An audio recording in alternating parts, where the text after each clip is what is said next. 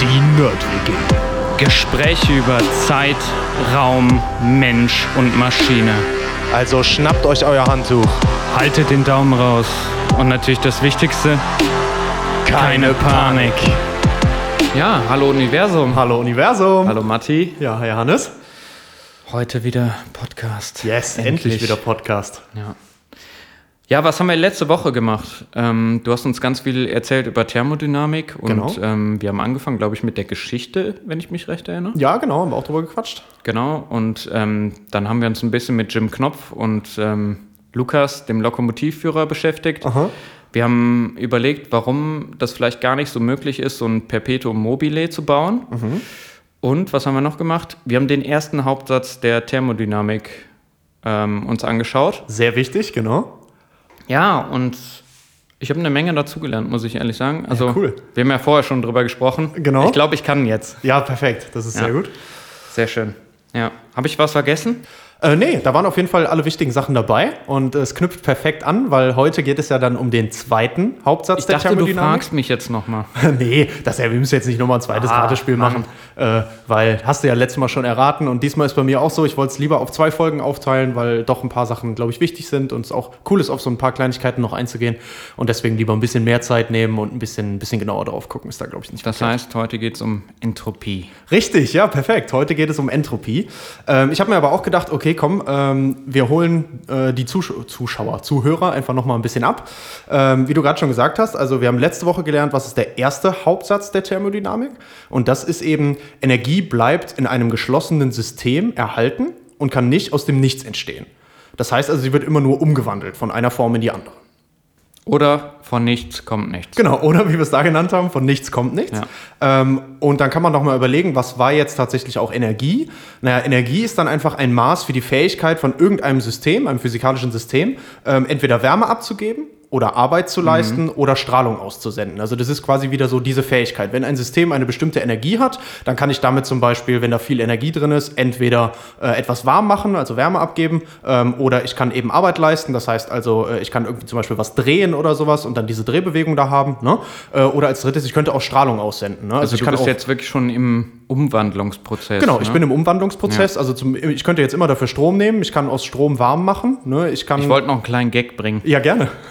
Weißt du eigentlich, was die, äh, ja, wie soll man das sagen, die, ja, vielleicht der, der beste Wechselkurs im Universum ist? Nee. E gleich mc Quadrat. Ah, okay, ja klar. Also Energie und Masse zusammengelegt, ne?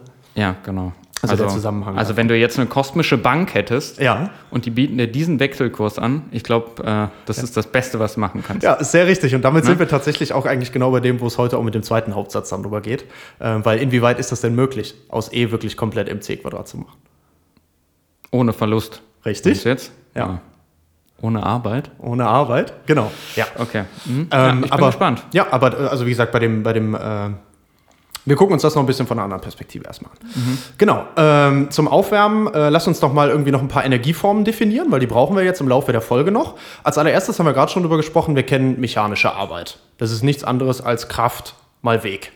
Okay. Ja. Ja, das heißt- Und ich hatte jetzt direkt an Wärme gedacht. Perfekt, Weil genau. Thermodynamik, ne? Also Genau, da ging es ja immer um Wärme. Ja, und das ist eigentlich dann immer ähm, die bei einem Prozess übertragene Energie, die dadurch übertragen wird, ähm, dass ich einen Temperaturunterschied habe. Das ist dann immer Wärme, die übertragen wird. Ne? So. Ähm, dann kennen wir nicht nur die mechanische Arbeit und die Wärme, wir kennen ja auch noch, und das kennt man auch aus der Schule schon, die kinetische und die potenzielle Energie. Bewegungsenergie und die Lageenergie. Genau, Oder? Perfekt. Und diese Energien, da weiß ich ja auch direkt, okay, also wenn ich jetzt die Bewegungsenergie habe, die eben dann abhängig ist von der Masse eines Körpers und davon, wie schnell er ist, ähm, kann ich auch diese Arbeit immer genau umwandeln Ein in. halb mv Quadrat. Ja, perfekt, genau. Also in eineinhalb mal Masse mal Geschwindigkeit zum Quadrat. Ähm, und die kann ich eben dann immer äh, mir so angucken, das ist die Energie, die zur Verfügung ist oder äh, die Arbeit, die ich aufwenden müsste, ähm, um das Objekt, wenn es in der Ruhe ist, genau in diesen Zustand zu verbringen. Ne? Also quasi es zu beschleunigen, bis es dann eben diese Geschwindigkeit v hat. So, ne? Und das angucken und Lageenergie genauso, das kennt man auch. Ähm, ein Körper hat eine hohe Lageenergie, wenn er relativ hoch ist. Und fett ist. Genau, und fett ist in dem geil, ja, genau, also viel Masse hat. Ähm, und das ist eben eine Möglichkeit, äh, wenn wir das jetzt in dem Kraftfeld der Gravitation betrachten, da gibt es ja auch noch andere Möglichkeiten. Aber genau, jeder Körper, der eine Masse hat, äh, befindet sich bei uns auf der Erde in diesem Gravitationsfeld, da wirkt immer die Gravitationskraft drauf. Und das heißt, wenn ich jetzt zum Beispiel hier mein Glas vom Tisch runterschmeiße, dann fällt das eben runter. Mhm. Und weil es aber auf dem Tisch steht und da oben gehalten wird, hat es aber trotzdem eine potenzielle Energie. Mhm. Und ich könnte ja theoretisch jetzt auch diesen Fallprozess nach unten ausnutzen und aus diesem Fallprozess Prozess wieder Energie ziehen und da eben mechanische Arbeit draus machen. Ne? Ja. Also daher die potenzielle ne? Energie. Ist dann wieder die Energieumwandlung, genau. Ja. Mhm. Und was ich jetzt gerne noch äh, mitbringen will, weil es gibt ja noch ganz viele andere Energieformen, die wir kennen, elektrische Energie, chemische Energie und so weiter. Was aber für uns heute noch spannend ist, ist die sogenannte innere Energie. Und die innere Energie, ähm, die ist eigentlich nichts anderes als die Energien, die in einem Körper oder einem System zur Verfügung steht aber wir ziehen dann von der Gesamtenergie nochmal die kinetische und die potenzielle Energie ab. Okay, jetzt nur nochmal, um den Bogen zu spannen, vielleicht ja. zur letzten Folge. Ne? Also, ich habe bei Wikipedia nochmal nachgeguckt. Ja. genau, und dann war die Änderung der inneren Energie, ohne zu wissen, was das jetzt ist, war dann im Prinzip das, was ich hinzugefügt habe in das System, also die Energie, die ich in das System gebe, minus die Arbeit, die verrichtet wird für den Umwandlungsprozess. Mhm. Das wäre jetzt die Änderung der inneren Energie. Genau, und damit hast ja? du gerade einfach nur für ein bestimmtes System den Energieerhaltungssatz angewendet. Ja, und das war erstes Gesetz der Thermodynamik. Absolut ne? richtig, genau. Okay. Ja. Mhm. Den hast du perfekt angewendet gerade, weil äh, wenn ich, ich kann auch jetzt oft sagen, okay, ich vernachlässige jetzt mal mhm. von der Gesamtenergie, die, wie sich der Körper eben jetzt gerade bewegt und wie hoch der Körper liegt, weil mich das in dem Moment nicht interessiert, weil er bleibt halt vielleicht gleich schnell oder bewegt sich eben gar nicht, keine mhm. kinetische Energie und der bleibt auch da liegen, wo er ist. Der, ich gehe jetzt davon aus, dass er nicht runterfällt oder sowas. Und schon gucke ich mir nur noch die innere Energie an, wenn ich mir die Energieerhaltung angucke. Deswegen mhm. ist das so eine interessante Größe. Und gerade eben bei diesen äh, Prozessen, wo wir jetzt mit ähm, Wärme hin und her arbeiten und da mechanische Arbeit dann rausholen mhm. und sowas. Es geht ja hier im Moment hauptsächlich immer um die Umwandlung von Wärme in Arbeit. Mhm. Ne? Und ähm, da merkt man schon, also dafür ist die dann halt sehr wichtig, weil ich okay. mir die dann eben mhm. angucke. Ne? Genau. Ja. ja. Ähm, und die kann man auch nochmal aufteilen. Einerseits ist das diese thermische, der thermische Anteil der inneren Energie, der also daher kommt, je wärmer äh, ein Körper ist, desto höher ist die innere Energie, dadurch, dass er eben wärmer geworden ist. Das ist dieser thermische Anteil. Ähm, und dann gibt es auch immer noch einen chemischen Anteil und einen nuklearen Anteil. Ähm, der chemische Anteil liegt eben äh, daran, an den, an den entsprechenden Bindungsenergien von den Molekülen und sowas. Da brauchen wir gar nicht ins Detail gehen. Da geht es einfach nur darum, je nachdem, äh, wie jetzt gerade die Moleküle zusammenstehen, also ob da jetzt äh, Kohlenstoff und äh, Sauerstoff, C und O, äh, gerade einzeln vorliegen in dem System oder ob die als CO2, als Kohlenstoffdioxid Einfach Wechselwirkung zwischen Genau, macht einen Unterschied. Ja. Genau, macht einen okay. Unterschied für die innere mhm. Energie. Und die nukleare wird natürlich erst äh, interessant, wenn es dann tatsächlich auch um Kernreaktionen oder sowas geht. Okay. Mhm. Aber für uns heute ist wichtig innere Energie und die spiegelt immer so ein bisschen die Energie im System wieder, ohne die kinetische und potenzielle Energie. Also genau jetzt die Prozesse, die wir uns angucken wollen mit mhm. Temperaturveränderungen und so, werden eigentlich dann durch die, äh, die Änderung der inneren Energie wiedergespiegelt. Okay. Sehr gut. Ähm, und was auch noch wichtig ist, äh, was wir letzte Woche auch schon bequatscht hatten, äh, wir erinnern uns nochmal, für die Thermodynamik nehmen wir Stoffe immer als Kontinuum. Das heißt also, wir gucken uns nicht die einzelnen Moleküle an und wie schwingen die einzelnen Moleküle und sowas, sondern wir gucken uns den ganzen Stahlblock zum Beispiel an oder das Wasser im, im, in dem Topf, was wir zum Kochen bringen. Wenn wir das thermodynamisch beschreiben wollen, nehmen wir erstmal das ganze Wasser auf einmal, geben dem ganzen Wasser eine Temperatur, gucken uns das als Kontinuum an. Ne? Mhm. Das war so unsere Herangehensweise. Und dann hatten wir zusätzlich dazu noch ein paar Größen definiert. Wir hatten nämlich Zustandsgrößen definiert, ähm, die eben dann genau den Zustand von unserem System, unserem Kontinuum gerade beschreiben. Ähm, und da hatten wir ja Temperatur zum Beispiel schon definiert, ne? die dann Zustand ist der Druck vom System, die Masse des Systems, also wie viel Masse gerade im System tatsächlich drin ist. Ne? Oder eben auch, wie groß ist die innere Energie des Systems. Mhm. Das kann da auch eine interessante und wichtige Zustandsgröße sein. Und dann hatten wir auch noch gelernt, dass wir für diese Zustandsgrößen auch noch Zustandsgleichungen haben. Ne? Und damit konnte man immer, weil oft reicht zum Beispiel, ich kenne Temperatur und Druck und dann kann ich die anderen Zustandsgrößen abhängig davon noch ausrechnen und messe dann zum Beispiel nur zwei oder rechne die eben sowieso ineinander um, wenn ich, wenn ich gar nicht messe, sondern nur ein System ausrechne. Und dann kann ich auch immer durch diese Zustandsgleichungen dann auch noch beschreiben, wie eine Zustandsänderung tatsächlich aussieht. Genau, das war so ein bisschen der Wissenschaftler-Trick. Ne? Also ich nehme alles, was ich messen kann Aha. und den Rest berechne ich möglichst genau. Perfekt, genau. Ja, ja, das war das, was wir da halt gemacht haben. Genau, und das wird ja in allen Wissenschaften äh, dann auch oft so gemacht. Und generell ist das halt zum, zum Rechnen in der Thermodynamik dann sehr wichtig. Wir haben diese Zustandsgleichungen und eben auch die Gleichungen, die die Zustandsänderung nachher dann beschreiben. Mhm. Also ich weiß dann zum Beispiel auch, wie ändert sich die innere Energie abhängig davon, wie sich Temperatur und Druck verändert haben. Mhm. Das kann ich dann damit auch berechnen. Ja. Das ist für uns sehr interessant. So, und damit haben wir, glaube ich, einen super Einstieg und gehen jetzt direkt über zum zweiten Hauptsatz der Thermodynamik. Und du weißt, ich Endlich. strahle wieder. Ja, du strahlst, ich strahle. Ja, genau. Ja. Äh, weil, freue mich auch sehr drauf, weil mir muss das mal einer erklären. Ja, siehst du, das war perfekt. Ja. Dafür bin ich heute da. Ähm, und wir fangen mal mit einer ganz, ganz einfachen Definition oder äh, Formulierung vom zweiten Hauptsatz an von Rudolf Clausius. Das ist übrigens einer, der auch den Prozess mitgeprägt hat, der heute in der Stromerzeugung ganz viel benutzt wird. Also mhm. zum Beispiel in ähm, den ganzen Kraftwerken, wo ich aus Wärme Strom mache, Kohlekraftwerke, mhm. Atomkraftwerke und so weiter, äh, ist natürlich eigentlich was, was wir gerade loswerden wollen, aber hat uns ja jahrelang mit Strom versorgt und dementsprechend auch sehr, sehr wichtig und äh, ist auch immer noch sehr, sehr relevant. Also äh, bleibt, bleibt trotzdem auch wichtig. Okay. Ähm, deswegen auch da einfach äh, in der Thermodynamik ein bekannter Name. Und der sagt folgendes oder formuliert den zweiten Hauptsatz folgendermaßen: Es ist unmöglich, dass Wärme in einem abgeschlossenen System aus einem kalten Objekt auf ein wärmeres Objekt übergeht.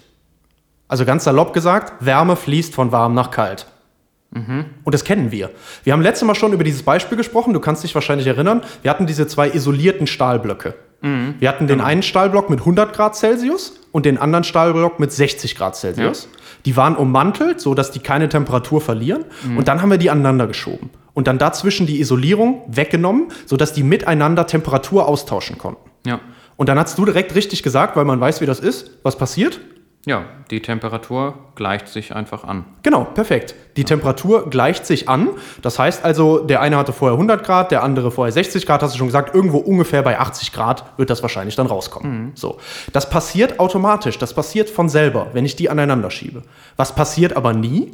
Es passiert nie, dass wenn ich die aneinander schiebe, der der 100 Grad hat, wärmer wird und 120 Grad hat mhm. und der, der 60 Grad hat, kälter wird und dann 40 Grad genau. wird. Ja, ja. Das passiert ja auch sagen, Das summiert sich oder.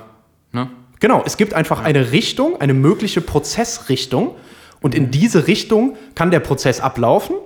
In die andere Richtung kann der Prozess aber nicht ablaufen. Also Wärme kann von dem warmen, dem 100 Grad Block zum kalten, dem 60 Grad Block fließen. Dabei kühlt sich der warme ab auf ungefähr mhm. 80 Grad und der kalte heizt sich auf auf ungefähr 80 Grad, bis sie die, wirklich die gleiche Temperatur haben. Das geht. Andersrum geht es aber nicht. Es kann nicht auch noch sein, dass der Kalte jetzt auch noch Wärme an den anderen übergibt und der Wärme noch heißer wird und der Kalte noch kälter. Wissen wir, ist ein Erfahrungssatz, kennen wir. So. Ja. Trotzdem, wenn wir jetzt aber mal nachdenken, mit dem ersten Hauptsatz, den wir letzte Woche gelernt haben, würde das funktionieren, solange die Energiemenge, die vom Kalten abgegeben wird, auch vom Warmen wieder aufgenommen wird.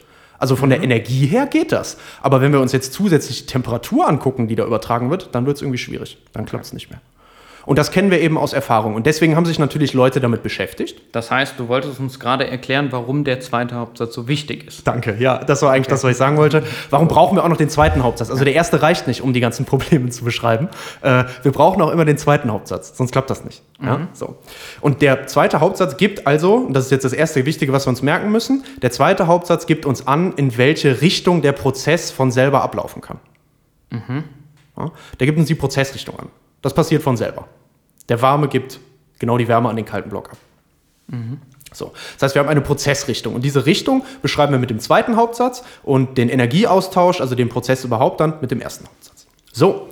Äh, und wie kann man Auch das. Ein nettes Thema übrigens, ähm, wovon man nochmal vielleicht gehen kann, Richtung Zeit, ne? Ja, ja, total. Also ich meine, diese ganzen ähm, Prozesse, die physikalischen nenne ich die jetzt mal, ähm, die fließen ja aus unserem Empfindung oder aus unserer Empfindung her in eine Richtung und wir nehmen das ja auch so wahr. Mhm.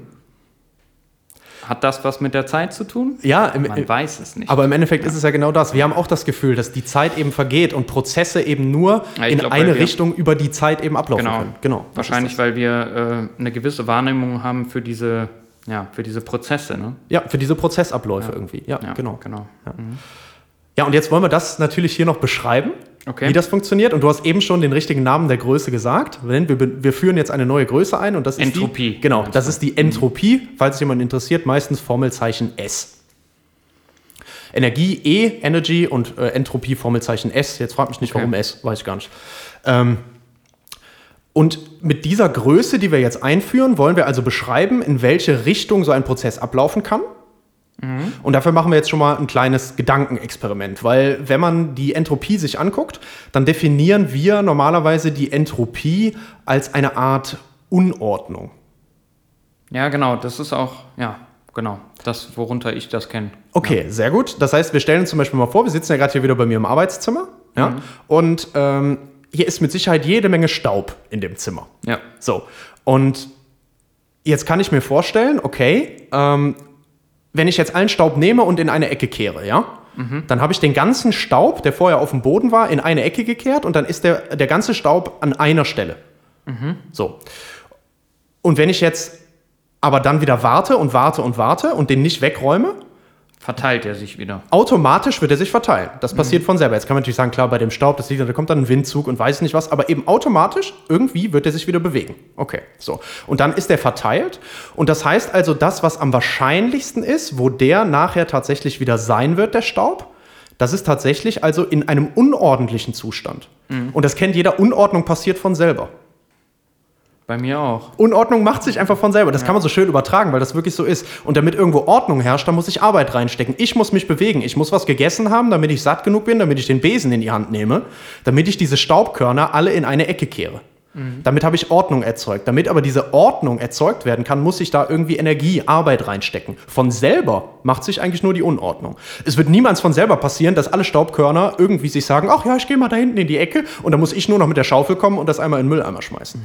Das passiert nicht. Und das ist so ein bisschen die Idee von dieser Entropie als Unordnung, das zu beschreiben, weil die dann eben dadurch beschreibt, je mehr Unordnung da ist, ne, das ist das, was von selber passiert. Ja? Unordnung passiert von selber. Und wenn wir jetzt die Entropie eben als Unordnung nehmen und das damit so beschreiben wollen, können wir natürlich direkt folgende Aussage treffen. Wenn die Entropie die Unordnung ist, wir wollen eine Prozess Prozessrichtung beschreiben. Ja?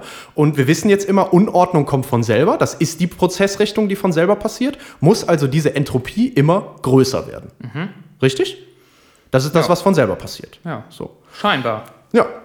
Und genauso kann man sich das jetzt, wenn man jetzt diese Staubvorstellung vielleicht ein bisschen blöd findet, weil da spielt natürlich auch unheimlich viel rein, kann man sich das Ganze auch vorstellen. Ähm, stellen wir uns mal vor, wir haben jetzt so einen Gasbehälter. Ja? Ein Gasbehälter und da ist von mir aus einfach nur Luft drin. Wie wahrscheinlich ist es denn, dass alle Luftmoleküle sich in eine Seite von dem Behälter bewegen? Das passiert doch nie. Das gleich, die sind immer, die, das wird immer so sein, dass die, dass die sich gleichmäßig überall verteilen. Das ist das, was automatisch passiert. Wenn ich in diesem Behälter, wenn der erst wirklich ein Vakuum ist, also gar nichts drin ist, und ich da dann Luft reingebe, die wird sich immer gleichmäßig verteilen. Und die wird auch am Anfang sich noch bewegen und bewegen und bewegen und irgendwann wird sie eben dann auch stehen bleiben. Genau, und das hat auch damit zu tun, dass im Gleichgewicht eigentlich die Entropie am höchsten ist, oder? Perfekt, genau. Das ist das, wo ich als nächstes drauf hinaus wollte. Die Entropie ist dann nämlich, wenn ich die als Unordnung nehme, natürlich auch am größten, bei größter Unordnung. Und da habe ich dann den Gleichgewichtszustand erreicht. Das heißt, bei maximaler Entropie habe ich diesen Gleichgewichtszustand, da verändert sich nichts mehr. Ja?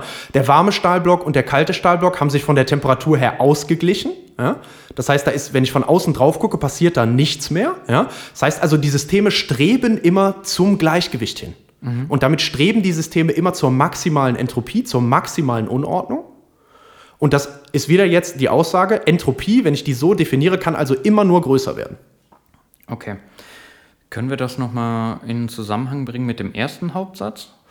Ähm, ja, das, Das heißt, ist das irgendwie so, dass ich eigentlich ein System habe, was immer dahin strebt, zu sagen, ich will umwandeln?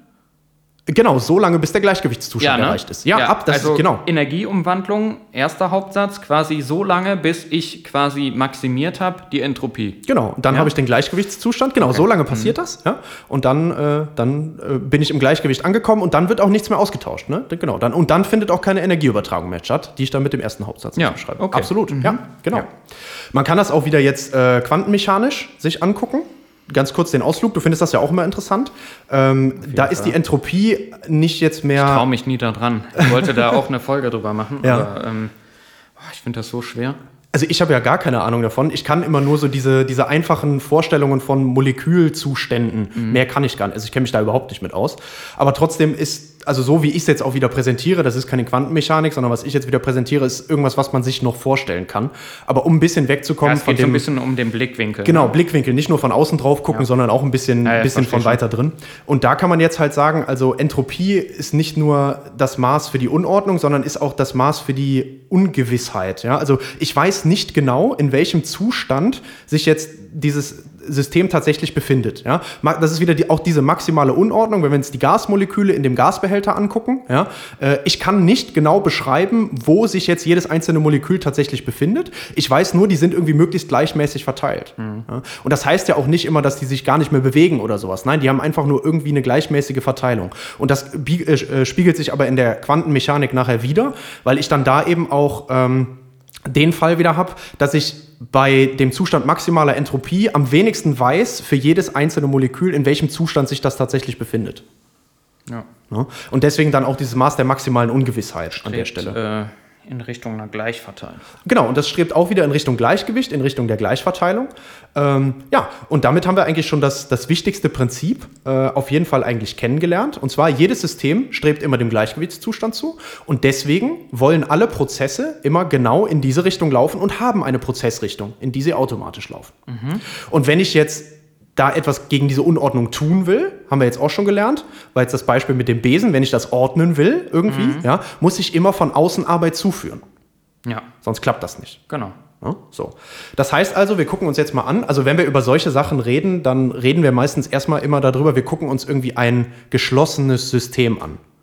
Was heißt das jetzt? Wir gucken uns jetzt den Raum hier an und gehen mal davon aus, dass hier von außen nichts reinkommt und nichts mehr rausgeht. Ein geschlossenes System, also ich gucke mir nur das an und das tauscht nichts mit der Umwelt aus. Ist natürlich falsch. Es tauscht immer alles irgendwas so ein bisschen mit der Umwelt wie äh, damals der Glaskasten, den vielleicht jeder im Klassenzimmer hatte, ne? Genau. Wo, oder dieses Herbarium. Ja, nee, genau. Herbarium ist das mit dem äh, also, Blätter, also ne? mit dem Blättersammeln, ja, ne? Nee, das waren diese Blätterbücher. Nee, genau. Aquarium war das mit den Fischen. Wasser drin, dann, genau. Was haben wir noch? Heißt das nicht sogar Herbarium?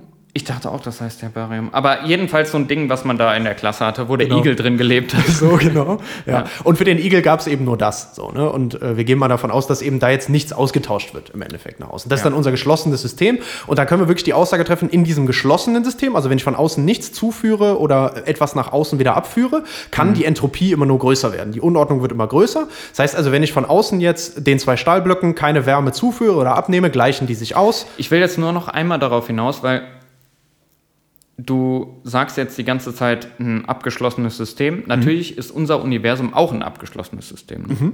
Ja. Das heißt, das gilt im ganzen Universum. Auch wenn du jetzt gerade sagst, ja, okay, ich mache das hier aus so einem abgeschlossenen Raum. Mhm. Ne? Auch wenn das un ja, auch wenn das Universum quasi unendlich groß ist, ist es ja eigentlich so, dass wir das doch immer in jeder Betrachtung als endlich betrachten müssen. Ja. Und dann gilt das natürlich auch, ne? Genau, dann gilt tatsächlich das ja. als, als ganz großer abgeschlossener Raum. Kommen wir auch nachher noch zu einer Überlegung, wo wir die Entropie dann mal genau auf genau. dieses System anwenden. Ja, ich wollte nur sagen, also diese ganzen Gesetze gelten natürlich überall. Oh ja, sehr wichtig, auf jeden Fall. Die gelten ja. fürs ganze Universum, was wir hier gerade definieren. Genau. Ja, ja mhm. sehr wichtig, ja, genau. Okay, dann lass uns doch jetzt mal noch angucken, wenn wir jetzt erstmal über dieses Gleichgewicht im geschlossenen System gesprochen mhm. haben. Wie kann ich denn jetzt darauf einwirken? Also was passiert denn, wenn ich jetzt ähm, tatsächlich meinem System, ähm, äh, ja, das war jetzt blöd, ähm, aber wenn ich jetzt mein System nehme und da etwas mit austausche? Mhm. Das heißt also, wie kann sich die Entropie denn tatsächlich ändern? Was passiert? Okay. Okay, ich nehme jetzt meine abgeschlossene Box. Ja. Und fange an, die mit der Umwelt interagieren zu lassen. Genau. Ja, genau. Ja. So, das heißt also, wenn ich jetzt Wärme rein oder rausgebe in mein System, dann ändert sich die Entropie. Okay. Jeder Wärmestrom bringt einen Entropiestrom mit sich, nennen wir das. Das heißt also, wenn ich in mein System jetzt Wärme reingebe, dann bringt das immer Entropie mit. Und wenn ich jetzt Wärme rausnehme, dann nehme ich auch immer Entropie mit raus. Das heißt, das nimmt diese Eigenschaft mit, dass das immer dahin strebt, dass das das Gleichgewicht annehmen will. Genau, ich beeinflusse diesen Gleichgewichtszustand ja? okay. dadurch. Ne? Mhm. So. Das nächste ist, wenn ich Materie rein oder raus transportiere, wenn ich jetzt hier in unseren Raum noch Wasser reinkippe, dann bringt auch immer dieser Materie ähm, Strom auch eine Entropie mit sich. Ja? Mhm. Das heißt also immer die Materie, die ich reinführe, hat einen Entropiestrom, den ich ins System mitbringe und auch der Materiestrom, der rausgeht, nimmt wieder ein bisschen Entropie mit raus. Okay. Kann ich Entropie abkapseln? Nee, ne? Nee, nee, gar nicht. Das ist ja eine fiktive Größe. Das ist ja auch keine messbare Größe oder sowas. Äh, ich kann eben nur, das ist ja nur ein Gedankenexperiment, die Sachen so zu beschreiben, um mhm. eine Möglichkeit zu haben, ähm, diese, diese Prozessrichtung und dieses Streben zum Gleichgewicht zu beschreiben. Aber es ist so wichtig, dass wir jetzt einmal darüber sprechen, welche Interaktionen des Systems mit der Außenwelt ähm, verändern die Entropie im System, damit wir später dann verstehen können, äh, warum kann ich jetzt dann mit der Entropie nachher Entscheidungen darüber treffen, äh, ob jetzt an der Stelle zum Beispiel eine chemische Reaktion ablaufen mhm. kann oder nicht. Okay. Ne? Deswegen ist das wichtig. Ja. ja. Ähm, und wodurch entsteht jetzt noch Entropie oder wodurch ändert sich noch die Entropie in meinem System? Haben wir jetzt schon gesagt, äh, Wärmeströme, die rein oder rausgehen, Materieströme, die rein oder rausgehen. Oder natürlich ändert sich die Entropie auch immer durch Prozesse, die im Inneren des Systems ablaufen. Chemisch zum Beispiel. Zum Beispiel chemische Prozesse. Es gibt aber vor allem in, in jedem System ähm, wir sprechen von reversiblen und irreversiblen Prozessen. Mhm. Reversibel im Sinne von umkehrbarer Prozess. Und das wäre ein verlustfreier Prozess. Also umkehrbar heißt in dem, in dem Fall dann ähm, energetisch umkehrbar. Ah. Ich mache mal ein Beispiel. Ähm, wir nehmen einen Elektromotor. Ich kann ja mit einem Elektromotor, wenn ich da Strom reingebe, fängt sich ja an, was zu drehen. Mhm. Und das heißt, dadurch entsteht ja eine Drehbewegung. Das heißt, ich habe elektrische Energie in mechanische Energie umgewandelt. Mhm. So, jetzt könnte ich ja diesen Elektromotor nehmen und ähm, den nochmal wieder an einen anderen Elektromotor bzw. einen Generator anschließen. Was macht ein Generator? Ein Generator macht ja aus der Drehbewegung wieder Strom. Mhm. Richtig? Das heißt also, ich gebe Strom rein, es dreht sich was mit dem Elektromotor. Ja? Dann nehme ich diese Drehbewegung wieder auf ähm, damit treibe ich den Generator an, der dreht sich auch und da kommt hinten wieder Strom raus. Ja, genau. Und jetzt wissen wir ganz, äh, jeder kennt das, da wird niemals der gleiche Strom hinten wieder rauskommen, wie ich vorne reingesteckt habe. Immer Verluste. Mhm. Jeder Prozess ist verlustbehaftet. Das heißt, der ist also energetisch ist das nicht perfekt umkehrbar, dieser Prozess, mhm. der ist dann nicht reversibel, sondern alle Prozesse in der Natur sind dann irreversibel, nennen wir das. Mhm. Ja, also immer verlustbehaftet. Wenn ich jetzt wirklich diese zwei reversiblen Motoren hätte, käme wirklich der gleiche Strom hinten wieder raus. Ja. Ne? So ist das nicht. Was heißt das jetzt für so einen reversiblen Prozess? Bei dem reversiblen Prozess ist es tatsächlich so, dass dann auch die Entropie dieses Systems konstant bleibt. Mhm. Das heißt also, wenn ich wirklich einen perfekten verlustfreien Prozess hätte, diese Umwandlung, dann würde die Entropie an der Stelle konstant bleiben. Es passiert ja immer in dem System jetzt, wir sprechen jetzt gerade noch über Energiewandlungen, also Prozess, also äh, Änderungen, die in dem System noch passieren. Ne? Also ja. Entropieänderungen durch von außen Austausch mhm. und so hatten wir schon. Jetzt was im System passiert. Die Entropie würde sich im System nicht ändern, wenn alle Prozesse darin verlustfrei ablaufen würden. Das ist aber halt nicht so. Okay. Mhm. Das heißt also, auch da bildet sich immer, sobald irgendein Prozess in dem System abläuft, es bildet sich immer Entropie. Mhm. Jeder Verlust bedeutet auch, dass Entropie gebildet wird. Und ähm, diese Verluste, das, das kennen wir auch. Was sind die Verluste? Also zum Beispiel ist das ja Reibung. Bei so einem Motor auch auf jeden mhm. Fall. Es gibt da irgendwo Komponenten. Die Drehbewegung, das muss irgendwie gelagert sein, sodass ich da was drehen kann. Das reibt dann aneinander. Wenn ich meine Hände aneinander reibe, die werden warm. Das kennen wir.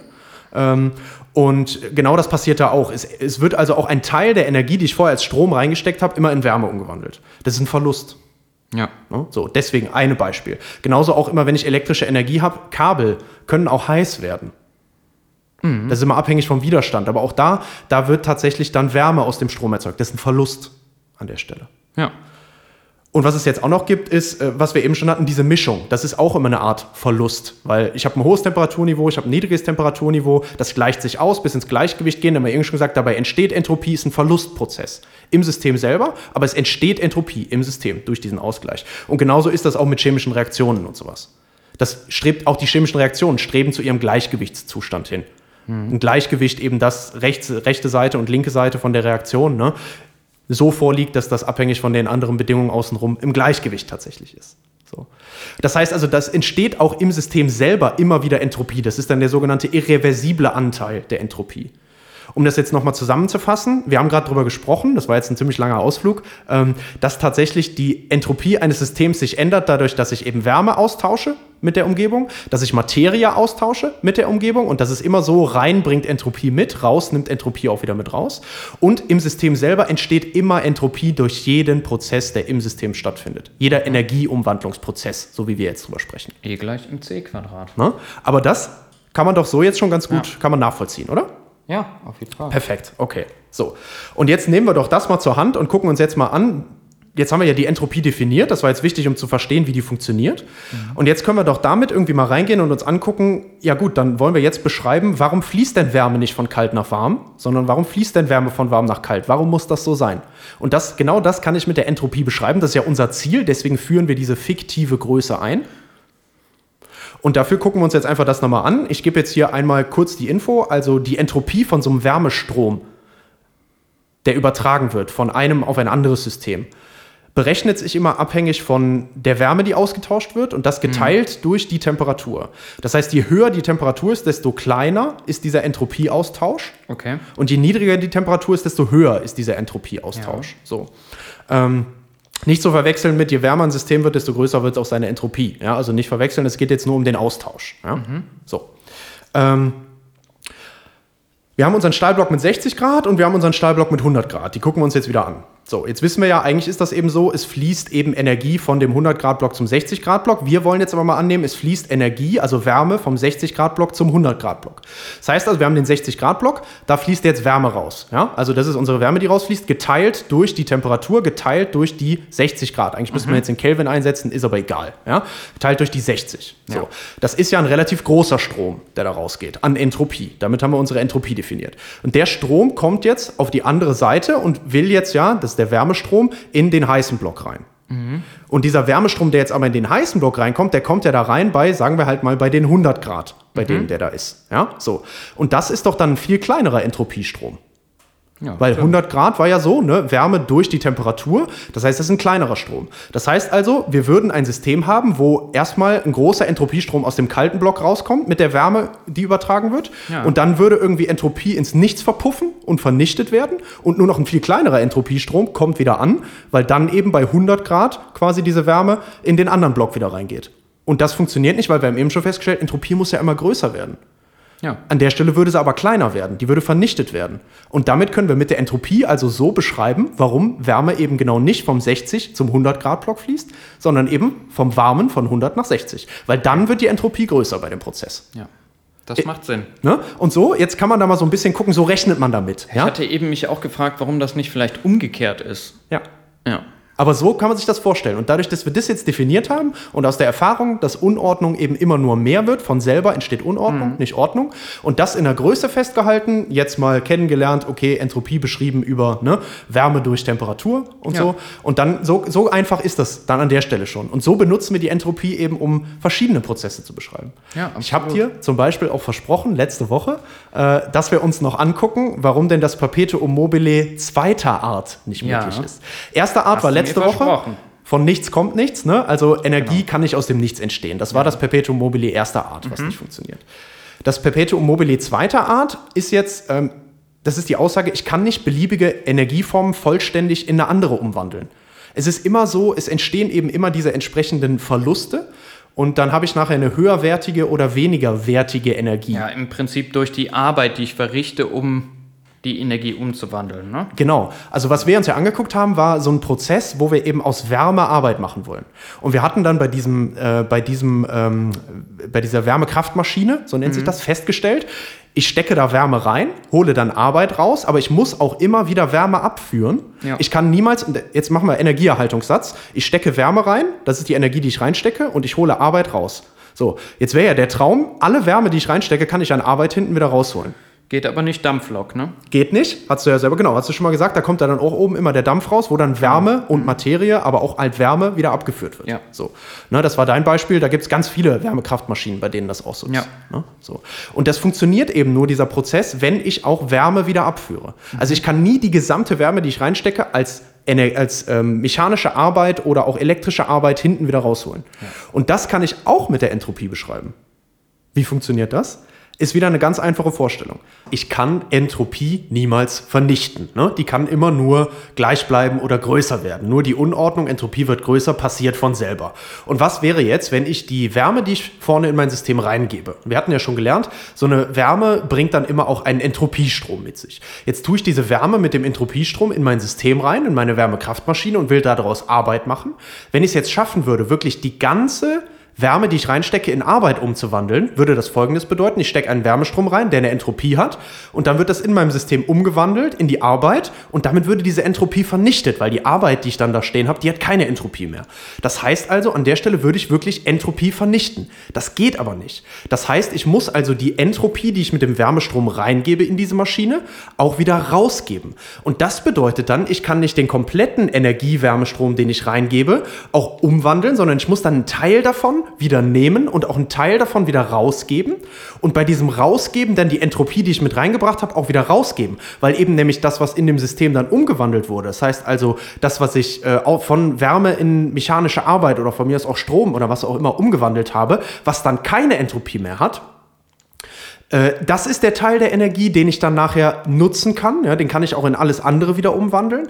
Aber genau das, was ich eben reingegeben habe an Entropie, muss ich auch aus dem System wieder rausgeben, weil diese Arbeit, die ich erzeugt habe, hat keine Entropie. Also nochmal kurz, das war jetzt vielleicht ein bisschen durcheinander, deswegen versuche ich es nochmal prägnant zu machen. Ich gebe Wärme rein, die bringt Entropie mit. Im System Umwandlung von dieser Wärme in mechanische Arbeit wäre jetzt Entropievernichtung, weil wenn das wirklich nur so wäre, dann hätte ich jetzt erst Entropie, aber dann keine Entropie mehr, weil Wärme hat die Entropie und die mechanische Arbeit hat dann keine Entropie mehr. Das heißt also, damit dieses System funktioniert, muss ich die Entropie, die ich reingebe, auch dann eben mit einem kälteren Wärmestrom wieder rausgeben. Und da habe ich dann einen kleineren Energiestrom, der rausgeht, der aber den, dieselbe Entropie mit sich führt, wie der wärmere Strom, der reinkommt. Ein warmer Strom hat nämlich weniger Entropie als ein kalter Strom. Na, das heißt also, ich gebe einen Teil, also ich gebe alle Energie als Wärme rein. Ja? Ein Teil davon kann ich dann nutzen als mechanische Arbeit, aber ein Teil muss ich eben auch, damit ich diese Entropie, die ich reingegeben habe, auch wieder rausgebe, ähm, damit eben keine Entropie vernichtet wird in meinem System. Ähm, muss ich dann als Wärme auch wieder abfinden. Und deswegen ist es immer so, dass ich bei hoher Temperatur Wärme zuführe und dann der gleiche Entropiestrom quasi als kleinere Wärmemenge, kleinere Energiemenge mit aber geringerer Temperatur als dann gleicher Entropiestrom auch wieder rausgeht. Und deswegen geht dieses Perpetuum mobile zweiter Art eben nicht. Ja, perfekt. Da habe ich äh, eine Menge dazugelernt jetzt wieder. Ja. Ja, und das ist eigentlich auch ganz cool. Also, ne, weil, wie gesagt, dadurch, dass ich eben die Wärme da reinnehme und bei der Umwandlung, ne, dann ist das halt mhm. so, da plötzlich ist keine Entropie mehr da, weil ich habe das umgewandelt, weil die mechanische Arbeit hat keine. Ja. Also ja. muss ich die auch wieder rausnehmen, die Entropie, mit dem Wärmestrom, sonst klappt das nicht. Ja. Okay. Und deswegen sprechen wir tatsächlich auch bei uns dann nicht mehr nur von Energie, sondern wir sprechen von Anergie und von Exergie. Und das sind jetzt einfach zwei Begriffe, die beschreiben was ganz Einfaches, äh, nämlich zum einen bei ähm, der Energie unterscheide ich zwischen wandelbare Energie, die ich noch in eine andere Energieform umwandeln kann. Wir haben gerade schon gelernt, Wärme kann ich immer nur bis zu einem bestimmten Teil, zum Beispiel in mechanische Arbeit mhm. oder elektrischen Strom oder sowas, umwandeln. Ja? Geht immer nur bis zu einem bestimmten Teil. Ähm, und das ist dann dieser umwandelbare Teil, den ich noch habe. Das ist die Exergie, die ich habe. Das ist perfekt nutzbar. Deswegen sage ich auch, also die, die Arbeit hat keine Entropie. Also im Sinne von, die Arbeit ist reine Exergie. Die kann ah. ich in ah. alles umwandeln. Ja. ja so. Oder genauso ähm, Strom ist reine Exergie. Strom kann ich in alles wieder umwandeln. Ja, den kann ich komplett auch umwandeln. Ich kann Strom mhm. komplett in Wärme umwandeln, aber ich kann eben nicht Wärme komplett in Strom umwandeln. Mhm. Deswegen hat also die Wärme immer einen Teil, die Energie, Wärme hat immer einen Teil Exergie und Energie. Mhm. Ja. Und ähm, das ist halt auch was, was aus dem, was aus dem zweiten Hauptsatz eben rauskommt. Mhm. Ja. Und ähm, das heißt aber ja auch, Energie wird nie vernichtet. Klar, erster Hauptsatz der Thermodynamik. Genau. Aber wenn jetzt die Entropie immer weiter steigt, dann heißt das ja im Endeffekt für uns, dass wir im Gesamtsystem, im ganzen Universum eigentlich immer mehr Energie haben und immer weniger Exergie. Weil Exergie war ja jetzt der Teil, der umwandelbar ist. Mhm. Und wir haben jetzt aber auch gelernt, okay, äh, jedes Mal, wenn ich das jetzt wieder umwandle, ein bisschen Exergie verliere ich ja dann im Endeffekt. Das heißt, es wird immer mehr Energie und immer weniger Exergie bei uns. Genau. Bei jedem Wandlungsprozess, der ja. passiert. Weil wir wissen ja auch, alle Prozesse sind irreversibel, energetisch unumkehrbar. Ja? Es entsteht immer Entropie. Und jetzt erinnern wir uns vielleicht mal so ein bisschen an den Big Freeze. Weil wenn ich da jetzt nämlich drüber nachdenke, dann ist das tatsächlich so. Ähm, und das äh, ja, deswegen habe ich auch da schon gesagt, so, ich kann mir das schon vorstellen, also da habe ich irgendwie einen Bezug zu. Ähm, unser Universum, wie du eben schon gesagt hast, als abgeschlossenes System. Jetzt steigt die Entropie immer weiter, bis sie halt ihr Maximum erreicht. Wenn die Entropie jetzt im ganzen Universum ihr Maximum erreicht hat, dann finden auch keine Prozesse mehr statt, weil jeder Prozess ist im Gleichgewicht. Prozesse finden nur statt, wenn irgendwo das Ungleichgewicht ist. Das heißt, wenn da irgendwo noch Exergie vorhanden wäre, ja, dann habe ich eben diesen Drang des Systems, dass das ausgeglichen wird. Irgendwann wird es aber so sein, weil die Entropie ja immer weiter steigt und nicht kleiner wird, irgendwann wird es so sein, dass tatsächlich das Maximum der gesamten Entropie überall im Universum erreicht ist. Mhm. Und dann ist das genau dieser Big Freeze. Dann bewegt sich nichts mehr, dann passiert nichts mehr. Dann ist alles nur noch still, dann steht alles, wird nichts mehr wärmer, nichts mehr kälter. Keine Prozesse, kein Energieaustausch findet mehr statt. Weil eben die Entropie am Maximum im ganzen Universum erreicht hat. Das wäre dann dieser Big Freeze an der Stelle. Okay, ja. Ja, so ein bisschen auch einfach. Äh ja, es ist nicht dieser Zustand, ne? aber es nähert sich dem immer weiter an. Also, das ist ja auch ein Limes, sage ich mal. Ne? Ja, genau. Es nähert sich. Ja, irgendwie. genau. Es nähert ja. sich dem Zustand halt immer weiter an. Ja. Ähm, und äh, da kann man jetzt auch noch kurz überlegen, okay, äh, nicht vergessen dabei, wenn das jetzt aber hier so ein System bei uns ist, also wenn ich mir zum Beispiel eine Pfütze angucke oder sowas, ja, wenn jetzt eine Pfütze im Winter friert, ja, dann wird die ja gekühlt dadurch, dass die Umgebungsluft sehr kalt ist und dann mhm. friert eben das Wasser ein. So. Einfrieren ist ja eigentlich, kann man sich direkt vorstellen, wir wissen ja, da bilden sich so Kristalle und sowas. Erstmal wird das ein geordneterer Zustand. Ja. Und das passiert ja auch von selber, oder? Ja, genau. Und da würde ich ja jetzt erstmal sagen, ist da jetzt von selber Ordnung entstanden? Das würde ja eigentlich diesem Entropie. Na, das gleicht sich einfach der Umgegend an, ne? So, aber es gleicht sich eben der Umgegend an. Das ist wieder ein Ausgleichsprozess, was dadurch passiert ist. Natürlich gibt erstmal diese Pfütze Wärme ab und friert deswegen ein, gibt damit auch Entropie ab, mhm. weil sie Wärme abgibt und friert ein und deswegen auch mehr Ordnung. Das passt, aber sie ist eben nur ein Teilsystem. Sie genau. tauscht, also sie gibt die Wärme aber ab an die Umgebung. Ja, eine Größe eigentlich. So genau, und die, und die Umgebung wird dadurch dann wärmer. Ja. Natürlich ja. ist die Umgebung jetzt so viel größer als die Pfütze, dass das nicht so direkt äh, zu merken ist. Dann haben wir wieder großes System, kleines System und so, ne, haben wir auch schon mal drüber gesprochen. Ja. Ähm, aber es ist tatsächlich so, dass an der Stelle äh, trotzdem die Entropie vom Gesamten dann auch wieder größer wird. Auch wenn jetzt vielleicht von der Pfütze erstmal die Entropie kleiner wird. Ja. Na, und deswegen passiert der Prozess auch von selber.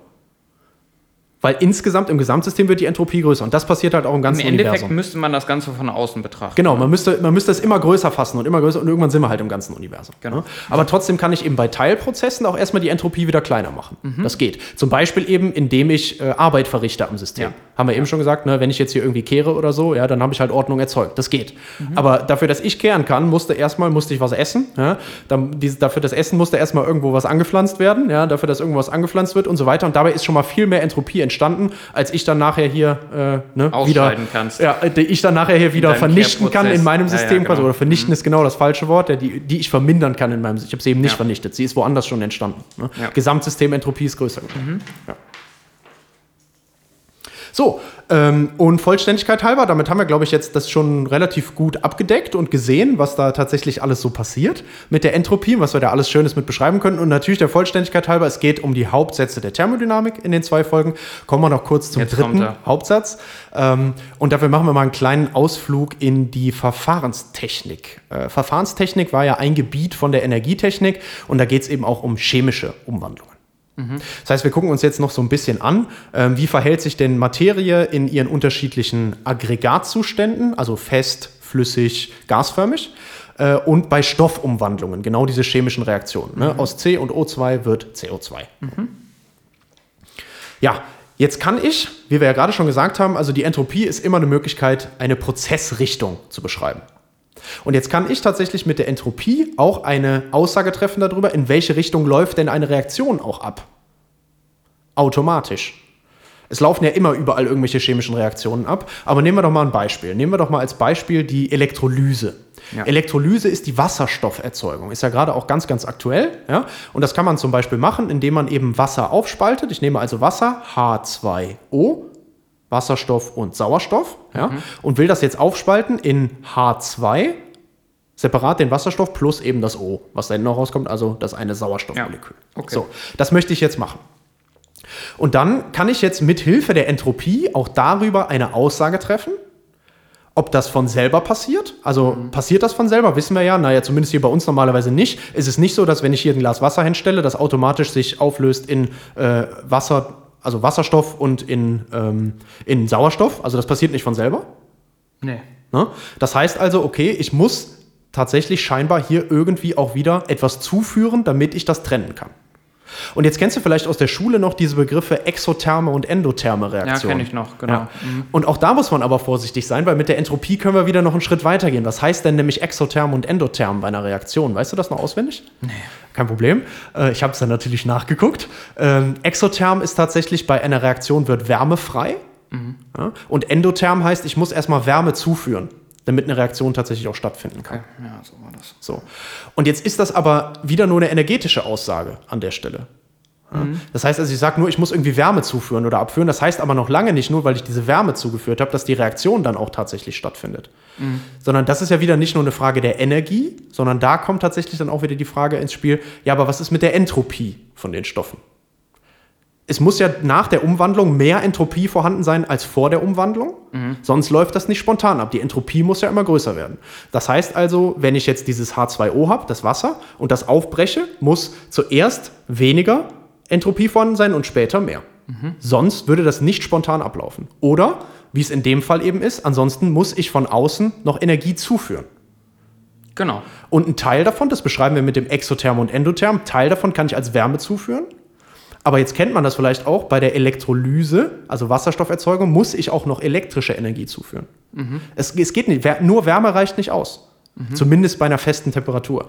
Ich glaube, irgendwann äh, bei 2500 Grad oder so geht das auch, aber bei einer bestimmten Temperatur muss ich sogar, da reicht nicht die Wärme. Wärme hat ja auch immer die Anergie. Nein, es reicht nicht die Wärme. Ich muss noch mal reine Exergie zuführen, damit dieser Prozess tatsächlich stattfinden kann. Okay. Und ich kann damit also jetzt dann wieder mit Hilfe von der Entropie Aussagen über diese Reaktionen treffen. Laufen die spontan ab, abhängig von der Umgebungstemperatur und dem Umgebungsdruck und so, der da gerade herrscht, oder nicht? Und das ist eigentlich ganz cool, weil ich auch noch Aussagen treffen kann, wie zum Beispiel, brauche ich jetzt auch noch Arbeit, also elektrischen Strom, mechanische Arbeit, oder reicht es, wenn ich das warm mache? Sowas kann ich auch noch damit machen. Ich meine, da spielen natürlich auch noch Sachen rein, da kommt irgendwann jetzt sowas wie Reaktionskinetik, also Aktivierungsenergien und sowas. Das ist nochmal ein anderes Ding. Ja, es geht jetzt, also da, das. Okay, du musst mich gerade nochmal abholen. Das Ja. war jetzt wieder sehr theoretisch. Ja.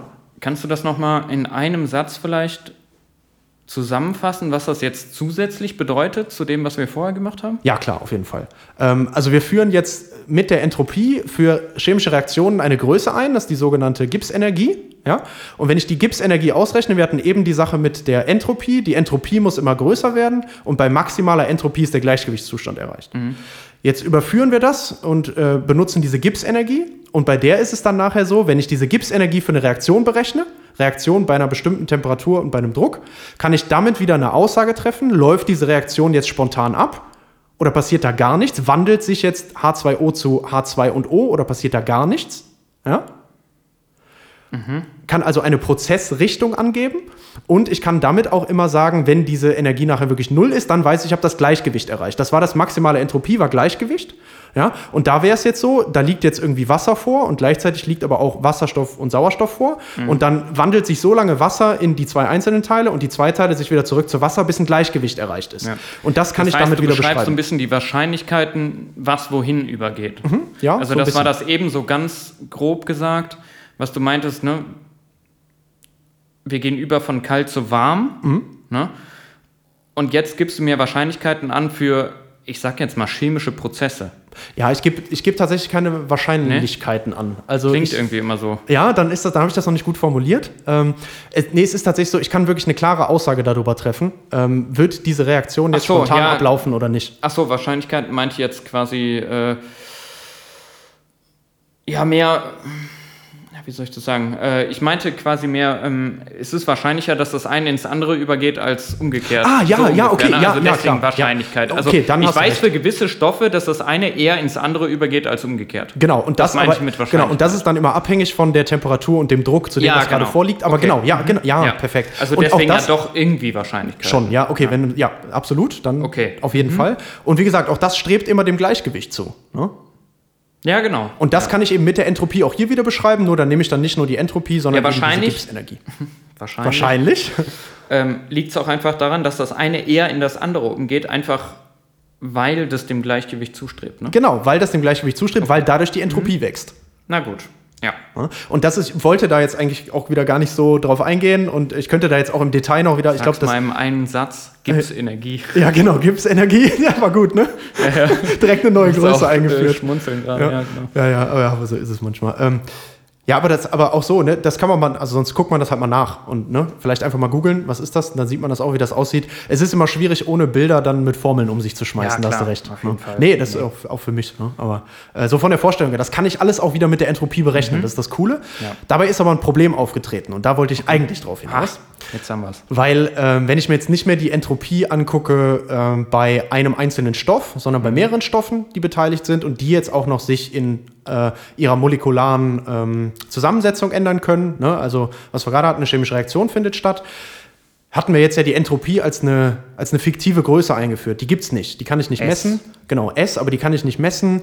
Ähm, und deswegen ist das schwierig, jetzt Entropien verschiedener, Grö äh, verschiedener Stoffe zu vergleichen. Ich müsste ja jetzt irgendwie, wenn ich damit rechnen will, mal festlegen, äh, wie groß ist denn die Entropie bei der und der Temperatur und dem und dem Druck von dem einen Stoff und von dem anderen Stoff. Ich habe aber keinen Ja. Vergleichswert. Ich kann es nicht Absolut. messen. Geht Ja. nicht. Ja. Was ich aber beschreiben kann, ist, wie ändert sich die Entropie der Stoffe. Das kann ich immer beschreiben. Weil dafür habe ich diese Zustandsgleichungen. Nur ich brauche mal einen Wert Ja. Damit ich das machen kann und damit ich auch noch verschiedene Stoffe vergleichen kann. Und daher, da- also lange konnte man das mit der Thermodynamik nicht beschreiben, die chemischen Reaktionen deswegen, aber da kommt jetzt der dritte Hauptsatz ins Spiel, weil der Nernstsche äh, Wärmesatz sagt dann nämlich, Der wer? Also Nernstsche, das Nernstsche Postulat, Okay. also der, der Wärmesatz, oft auch, als, oft auch als der dritte Hauptsatz der Thermodynamik bezeichnet. Es ist unmöglich, den Nullpunkt der endlichen Zahl, äh, äh, Gottes Willen. Hallo. Es ist unmöglich, den Nullpunkt der thermodynamischen Temperatur, also der Temperatur, in einer endlichen Zahl von Prozessschritten zu erreichen. Und das war das, was du in einer Folge Genau, schon mal mit dem gesagt Gasballon, hast. ne? Mit dem Gasballon. Ja. Ich kann also diese 0 Kelvin, ich kann das nicht erreichen. Mhm. Was heißt das aber? Wenn das gilt ja für jeden Stoff. Ja, Ich kann genau. ja für jeden Stoff Das war unabhängig vom Gas. Genau, ich kann aber für jeden, genau, aber ich kann für jeden Stoff diese 0 Kelvin, also diese minimale Temperatur nicht erreichen, aber es gilt bei allen für diese 0 Kelvin. Das heißt, also ich habe jetzt was gefunden, wo irgendwie alle Stoffe sich ähnlich sind. Ja. Und wir hatten ja auch schon mal gesagt, äh, Entropie, das hatte auch was mit Temperatur zu tun. Je größer die Temperatur, desto größer die Entropie. Je kleiner die Temperatur, desto kleiner die Entropie eines Stoffes. Und jetzt haben wir dann, nachdem wir diesen Wärmesatz hier hatten, definiert, okay, also wenn wir wissen, bei 0 Kelvin streben die alle ihrem geordnetsten Zustand zu. Dann ist jetzt bei 0 Kelvin auch die Entropie 0. Genau. Das haben wir jetzt einfach festgelegt, weil Entropie ist effektiv. Und seit wir das gemacht haben, können wir auch chemische Reaktionen berechnen. Zumindest energetisch berechnen. Ja, deswegen kann man auch keine Banane auf 0 Kelvin frieren, weil dann würden ja alle Moleküle stillstehen. so, ja, ja. ja, ich denke mal, das könnte man so sagen. Ja. Aber genau das ist es halt. Ich musste mal irgendwas einführen und dann war es eben gut, dass jemand endlich mal rausgefunden hat, es gibt da irgendwie einen Temperaturpunkt, da, da sind alle am ordentlichsten. Und ordentlicher geht eben nicht. Wir können diesen Punkt nicht erreichen. So. Und dann kann ich ja sagen, gut, dann ist da die Entropie null. Das ist das ordentlichste, was ich habe. ne? Und von da aus kann ich dann rechnen. Dann kann ich sagen, okay, wenn ich weiß, bei 0 Kelvin ist das so und so groß, dann kann ich wieder rechnen. Dann ist das bei 100 Kelvin so und so groß. Weil den Unterschied, das, diesen, diese Zustandsänderung, die konnten wir beschreiben. Ja. Und schon konnten wir auch die Sachen berechnen. Und deswegen ist der dritte Hauptsatz oder das, was oft auch als dritter Hauptsatz bezeichnet wird, so wichtig. Und folgt eigentlich direkt aus dem zweiten, ne? Genau, und es folgt eigentlich direkt aus dem zweiten. Ja, genau. Ja, und damit, äh, denke ich mal, sind wir jetzt am Ende der zwei Folgen über die Thermodynamik angekommen. Ich weiß, es war sehr theoretisch. Ich hoffe trotzdem, äh, dass, dass ich den einen oder anderen an ein paar Stellen abholen konnte oder bei manchen auch ein Schmunzeln erzeugen konnte, die das bestimmt schon mal gehört haben, aber vielleicht auch länger sich nicht mehr damit beschäftigt haben. Was haben wir Oder gelernt? noch nie. Oder noch nie tatsächlich, ja. Was haben wir gelernt? Also den ersten Hauptsatz, Energie bleibt erhalten äh, und wird Von nur nichts umgewandelt. kommt nichts. Genau. Genau. Ähm, als zweiten Hauptsatz haben wir verstanden, Prozesse haben eine Richtung, Wärme fließt von warm nach kalt und alle Prozesse streben dem Gleichgewicht zu.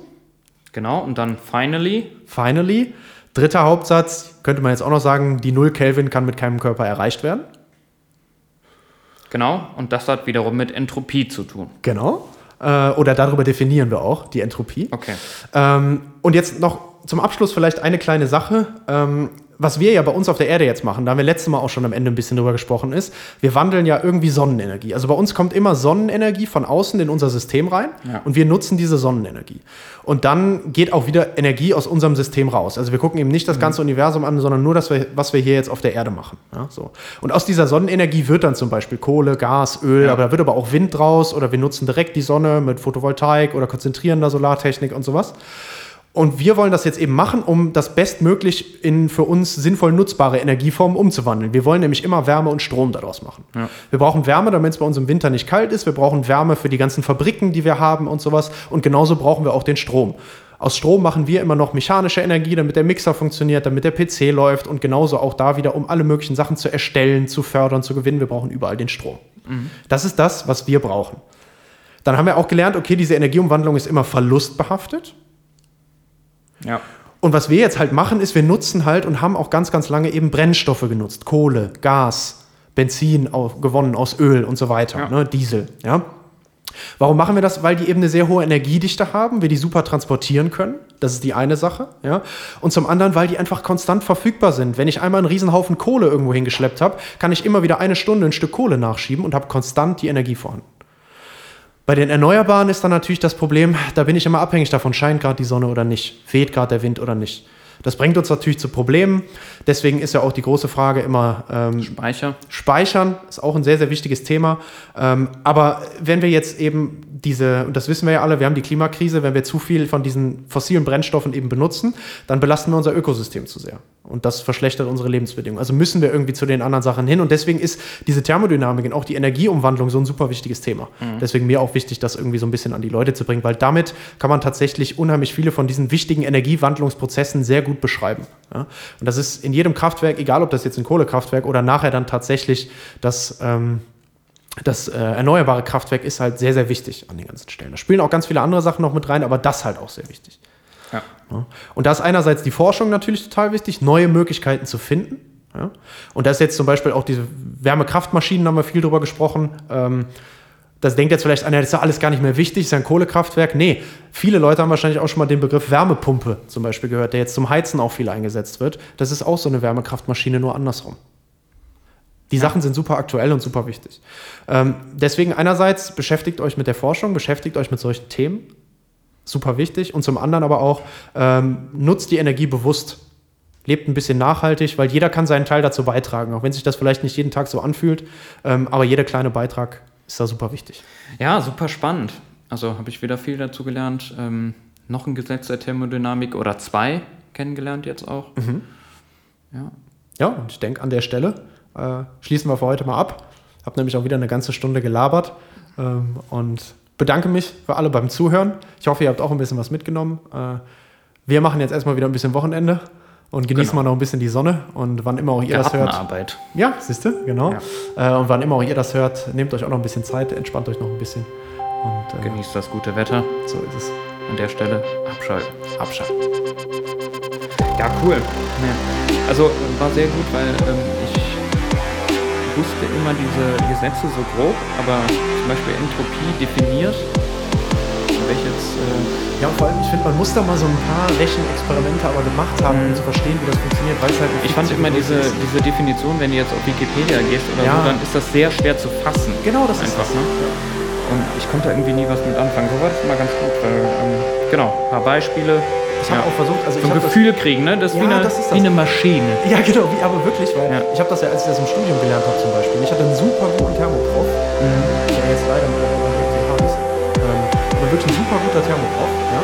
Ähm, und der, der das auch super gut vermittelt hat. Ich habe es damals aber noch nicht verstanden, weil man diese Erfahrung mit der Größe noch nicht hatte. Aber je mehr man sich damit beschäftigt, desto eher kriegt man das Gefühl dafür. Ist halt schwierig, weil es eben der erfundene Größe ist, aber halt super wichtig. Ja. Ja, was heißt erfunden? Die ist nicht erfunden, ne? Es ist halt eher so. Ja, nee, stimmt, nicht messbar. So, das ist das Problem. Ja. ja. Fiktiv. Ja, ja fiktiv ist, ist alles so schwer, ne? Aber genau, ich weiß, was du meinst. Ja, ja genau. Und, und, und das habe ich versucht, so ein bisschen auszuvermitteln. Also lieber ein paar Beispiele,